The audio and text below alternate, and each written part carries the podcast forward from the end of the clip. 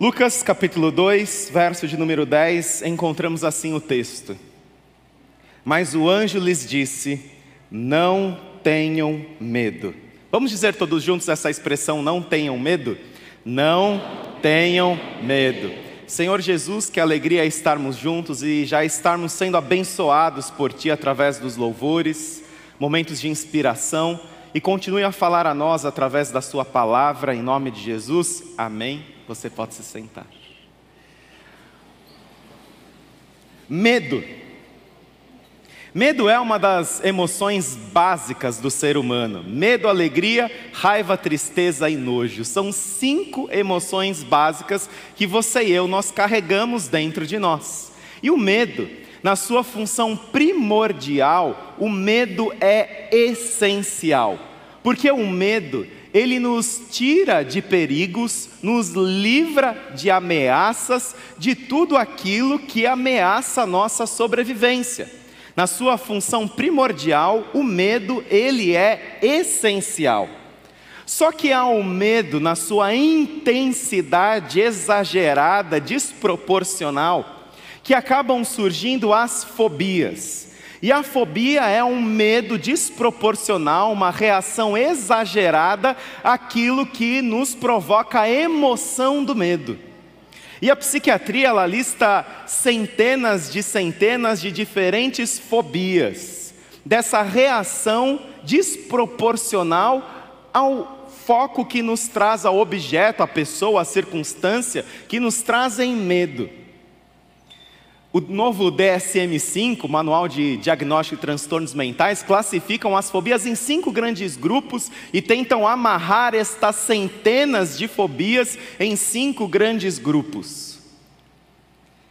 E a Bíblia, ela tem, alguns afirmam que são 366 versos com a expressão não temas, não tenha medo.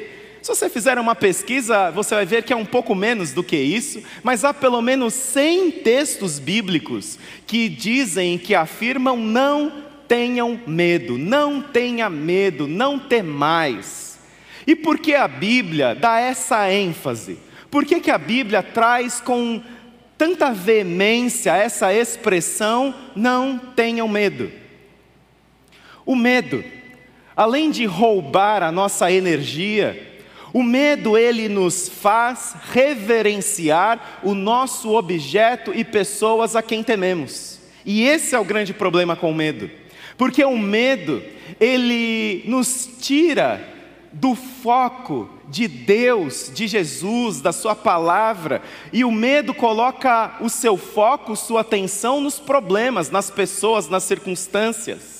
E o medo nos faz reverenciar, nos faz temer pessoas, nos faz temer circunstâncias, nos faz temer situações, e aí surgem as diversas fobias que são essa expressão, essa reação exageradamente desproporcional aos objetos do nosso medo, às pessoas que você teme, que nós tememos, as circunstâncias que tememos a enfrentar. E é sobre o Natal contra o medo que eu gostaria de falar nessa manhã, porque o relato do Natal, os principais relatos do Natal que nós encontramos nos evangelhos, nós encontramos todas as vezes essa expressão: não tenha medo, não temas. E eu quero trazer alguns personagens envolvidos nesta expressão do Natal contra o medo, e o primeiro deles é Zacarias. Zacarias foi aquele que ouviu: Não tenha medo. Lucas capítulo 1, encontramos o seguinte texto, você pode acompanhar aí na tela. Quando Zacarias o viu, Perturbou-se e foi dominado pelo medo, mas o anjo lhe disse: Não tenha medo, Zacarias. Sua oração foi ouvida. Isabel, sua mulher, lhe dará um filho, e você lhe dará o nome de João.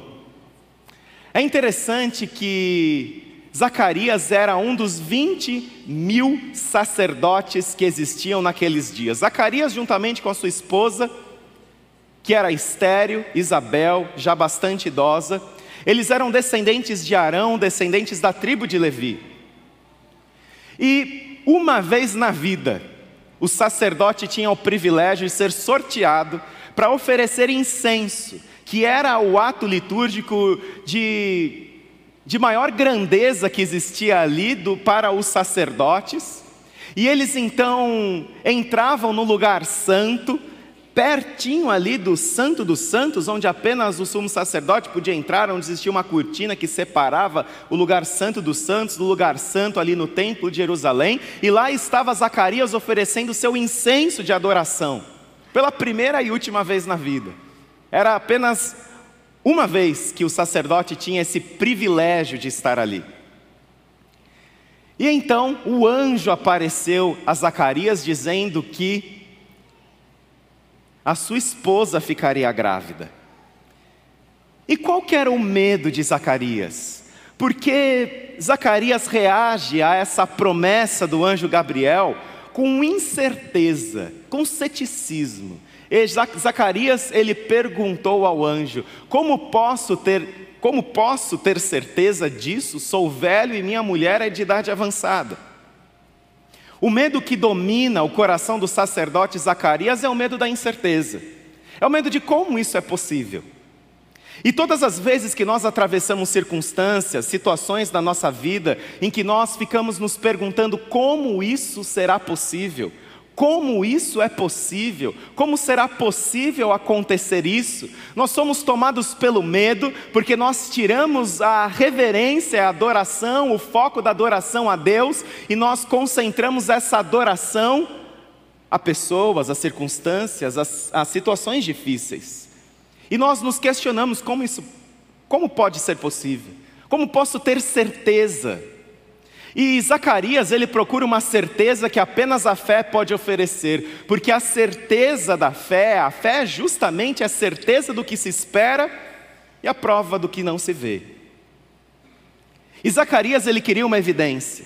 E toda vez que nós passamos por situações difíceis, toda vez que nós passamos, passamos por circunstâncias desafiadoras, muitas vezes nós queremos ter certeza. Nós não queremos nos iludir. Zacarias não queria se iludir. Sua esposa e ele já tinham tentado ter filhos há muito tempo. Eles já eram idosos, já tinham desistido dessa ideia. Mas o anjo diz que iria acontecer para eles, e eles não queriam se frustrar. Nós não queremos nos frustrar, nós não queremos nos iludir com promessas vazias. E esse era o medo de Zacarias. Mas há um segundo medo no relato bíblico do Natal, que é o medo de Maria. Não temas, Maria. E olha só o que diz o Evangelho de Lucas, capítulo 1. O anjo, aproximando-se dela, o anjo Gabriel, aproximando-se dela, disse: Alegre-se, agraciada, o Senhor está com você. Maria ficou perturbada com essas palavras, pensando no que poderia significar esta saudação. Mas o anjo lhe disse: Não tenha medo, Maria. Você foi agraciada por Deus. Você ficará grávida e dará à luz um filho e lhe porá o nome de Jesus. Maria, uma adolescente que crescia no, na pequena, no pequeno povoado de Nazaré, em que não é mencionado sequer uma vez no Antigo Testamento, de tão insignificante que era aquela região, de tão insignificante que era aquela quase cidade, aquele ajuntamento de pessoas e pessoas bastante simples. Maria, ela recebe a visita do anjo Gabriel. E Maria, ela tem um encontro com algo que Deus iria realizar na humanidade através dela.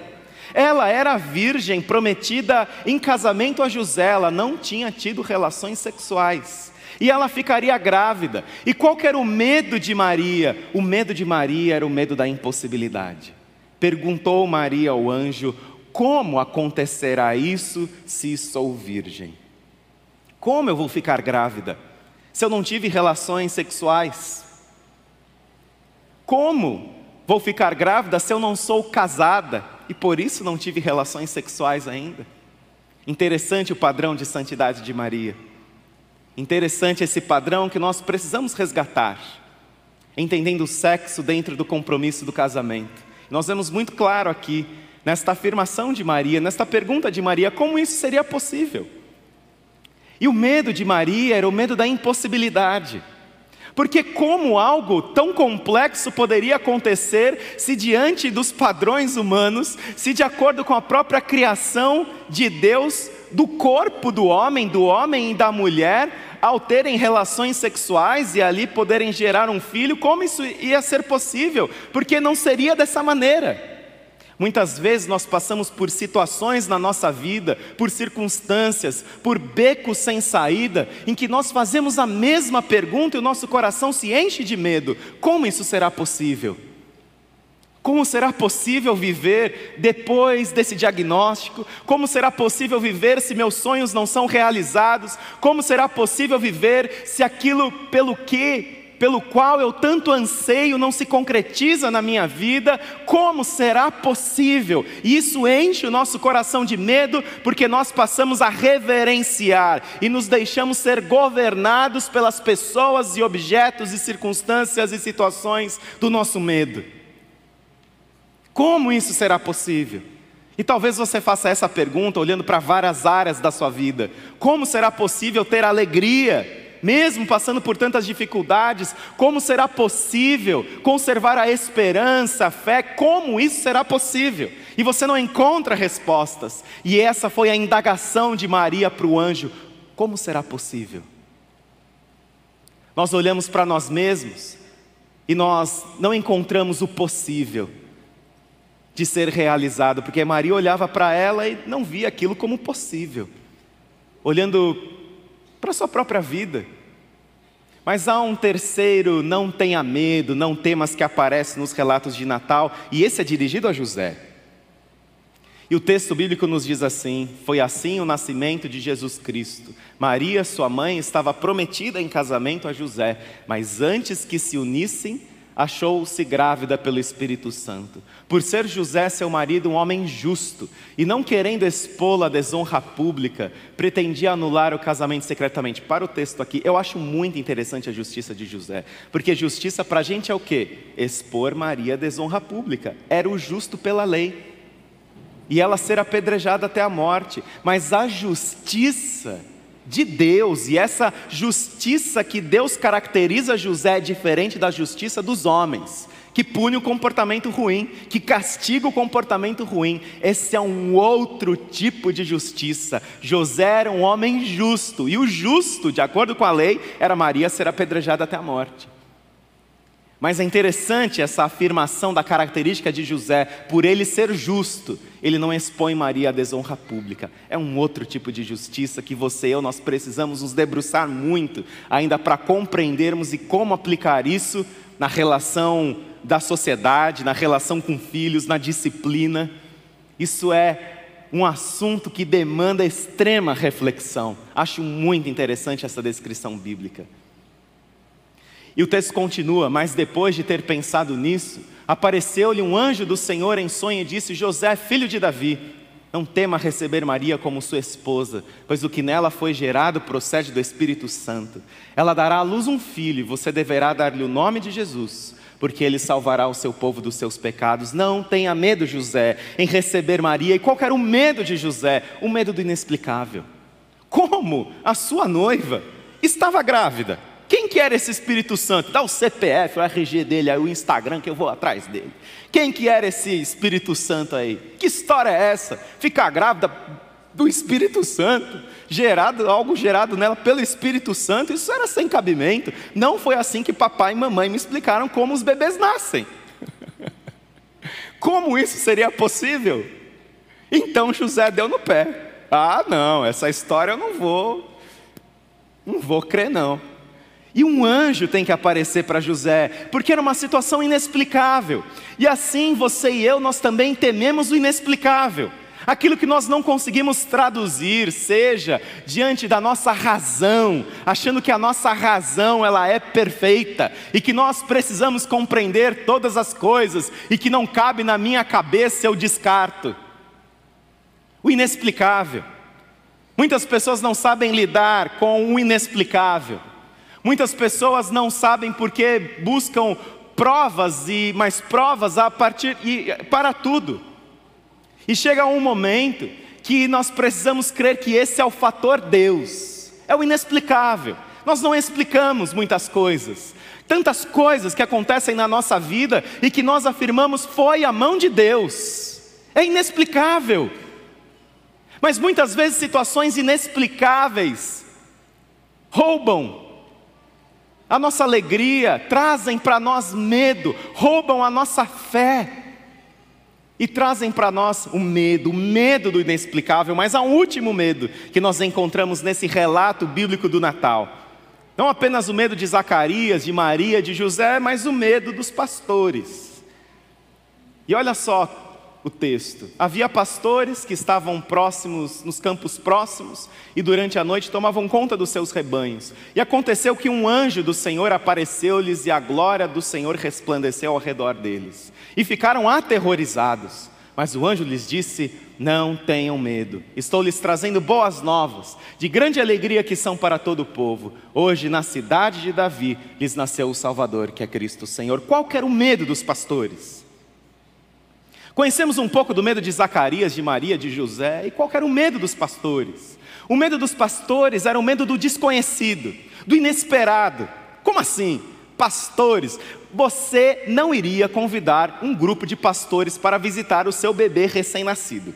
Com certeza não, porque eram pessoas de hábitos rudes, eram pessoas que não eram muito bem asseadas, eram pessoas que viviam nos campos, eram pessoas que, dentro da escala hierárquica de Israel, não estavam assim no topo. Para você convidar, para conhecer o seu bebê, a sua bebê, você não convidaria aqueles pastores para estarem do lado do seu bebê suscetível a tantas doenças, e os pediatras ficariam louquinhos da vida em verem que esses pastores nem lavaram a mão quando eles chegaram lá para conhecer o bebê Jesus. Estavam lá no meio das ovelhas e chegaram num lugar que tinha também um monte de animal. Eles imaginam eles chegando com um monte de ovelha lá na estrebaria, aquele cheiro de ovelha. E lá estavam os pastores. E eles temem o desconhecido. O que seriam esses anjos aparecendo para eles? Quem eram eles, pastores, para receberem essa comunicação angelical? E nós sabemos que esse era o medo dos pastores, o medo do desconhecido, porque eles revertem isso a partir do momento que eles têm um encontro com a mensagem de Deus. Olha só o que eles dizem: quando os anjos os deixaram e foram para o céu. Quando os anjos deixaram e foram para o céu, os pastores disseram uns aos outros: Vamos a Belém e vejamos isso que aconteceu e que o Senhor nos deu a conhecer. Ou seja, o desconhecido se torna agora conhecido através de uma intervenção sobrenatural. E o que nós podemos aprender com tantos medos? O medo da incerteza, o medo da impossibilidade, o que nós podemos aprender com o medo do inexplicável, o medo do desconhecido? O medo, ele é a certeza da desproteção. O medo é a certeza da desproteção. A certeza da sua fraqueza, impotência e desproteção diante da incerteza, do impossível, do inexplicável, do desconhecido, isso é o medo. O medo é a certeza da desproteção, ou seja, que você está passando pelo incerto, você está passando pelo, por situações impossíveis, você está passando por situações inexplicáveis, você está passando por situações inesperadas, desconhecidas e você está passando sozinho. Isso é medo, medo é a certeza da desproteção de que eu vou enfrentar aquele medo, eu vou enfrentar sozinho. Pode ser uma criança que tenha medo do escuro, pode ser um adulto que tenha medo de ficar desempregado, pode ser qual medo for. O medo é sempre a certeza da desproteção de que você está sozinho e aquilo é maior do que você. Seja o escuro, seja o monstro, seja o, desemprego, seja a doença. E aquilo é maior do que você, por isso que você tem medo. E você se sente fraco, você se sente impotente, você se sente completamente desprotegido, e aquilo vai roubar, não só roubar o seu melhor, mas aquilo de alguma forma vai te destruir. E qual então é a solução para o medo? Mais do que falar que a solução para o medo é a confiança, a fé, mais do que falar isso, Há um texto na Bíblia que deixa claro que o perfeito amor, ele o quê? Ele lança fora o medo. Porque o que é o amor senão a convicção de que eu sou amado e não estou sozinho? Romanos diz isso. Quem nos separará do amor de Cristo? Será a tribulação, ou a angústia, ou a perseguição, ou a fome, ou a nudez, ou o perigo, ou a espada, ou o escuro, ou o desemprego, ou a doença? Mas em todas estas coisas somos mais do que vencedores por meio daquele que nos amou. Pois estou convencido de que nem morte, nem vida, nem anjos, nem demônios, nem o presente, nem o futuro, nem quaisquer poderes. Acho que Paulo estava listando aí os seus próprios medos. Quais seriam os seus medos?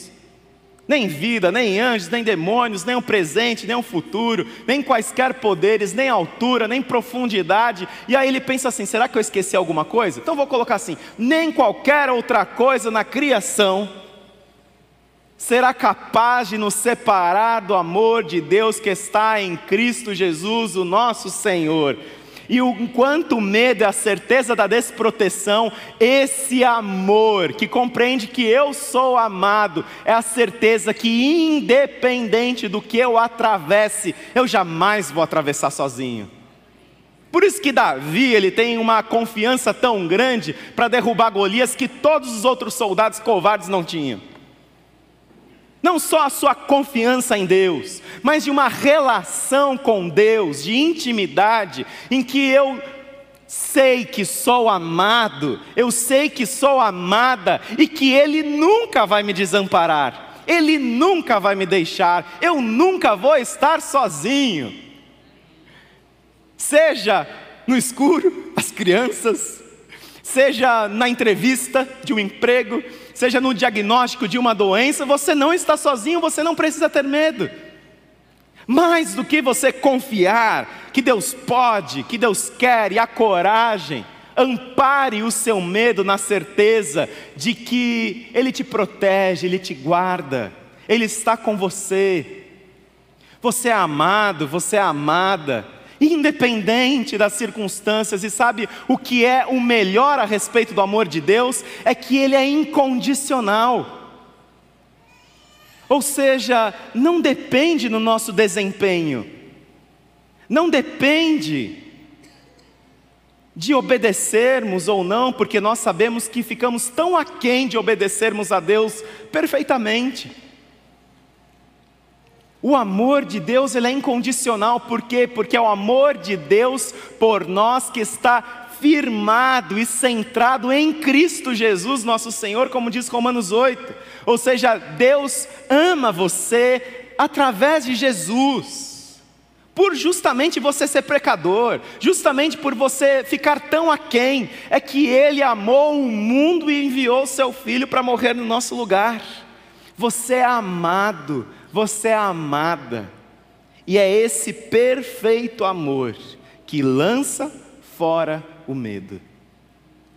Quando nós temos a certeza de que somos amados, os medos vão embora, as desconfianças vão embora, e o amor de Deus é o amor perfeito. Um amor que tudo sofre, tudo crê, tudo espera, tudo suporta, o amor que jamais acaba o amor que nem os nossos pecados conseguem diminuí-lo, tirar esse amor sobre nós e de nós, porque o amor de Deus por nós está firmado em Jesus Cristo.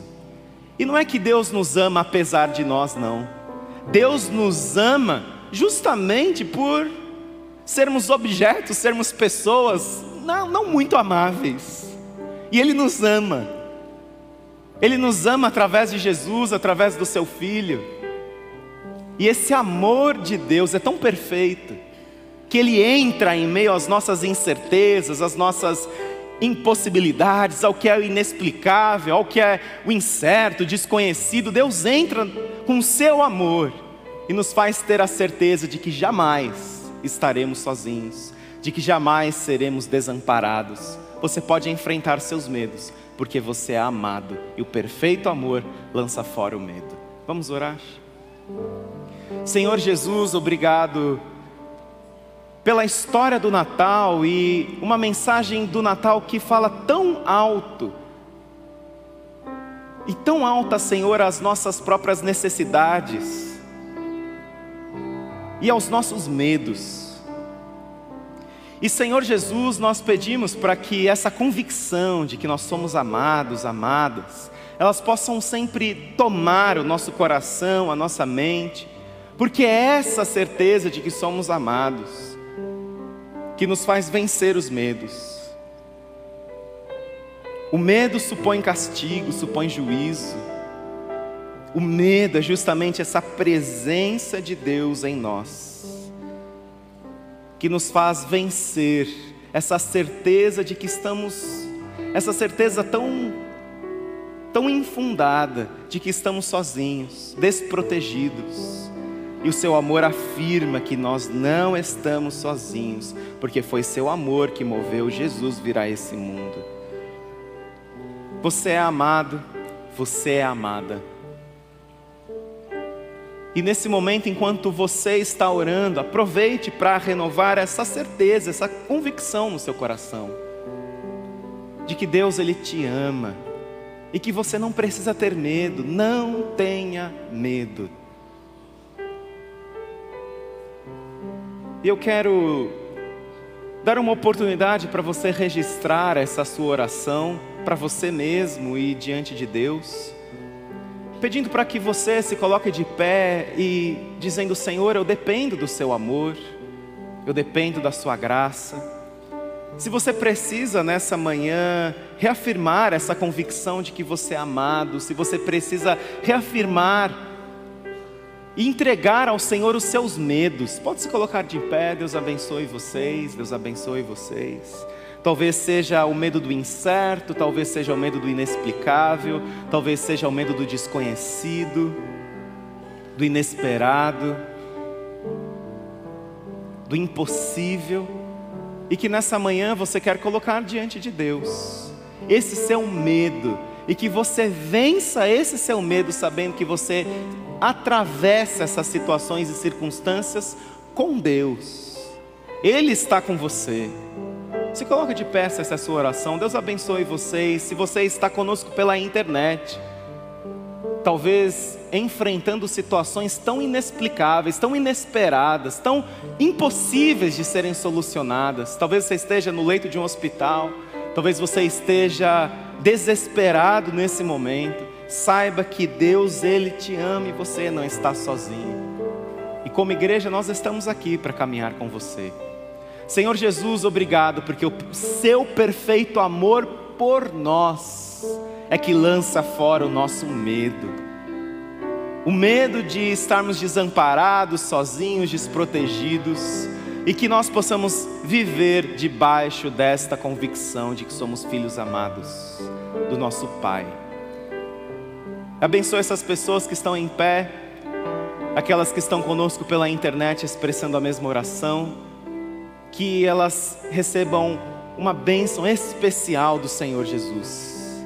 Essa certeza, essa convicção e, consequentemente, toda a coragem que elas precisam para enfrentar seus medos. É em nome de Jesus que nós oramos. Amém.